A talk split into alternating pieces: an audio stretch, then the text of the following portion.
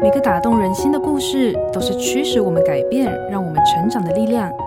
在心灵绿洲这个节目里，我们每一集都会和你分享一则寓意深刻的故事。如果你喜欢我们的节目，请帮我们分享给你的朋友，也别忘了按下订阅，避免错过之后精彩的内容。心灵绿洲。有一次，记者问著名的指挥家卡拉扬，乐团中最难演奏的是哪一个位置？卡拉扬回答。第二小提琴手，为什么呢？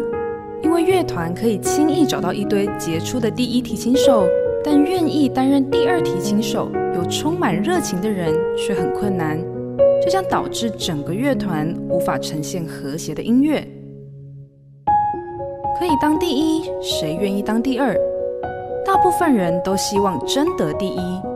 然而，当人们以为我才是生命乐章的主角时，却忘了耶稣基督才是第一提琴手。如果愿意从第一线退到第二线，让真正的领导者主导旋律，这部庞大的人生交响曲才能完美演出。第二提琴手在整个乐团当中的角色是不可或缺的，就像在上帝完整的计划里，每个人都很重要。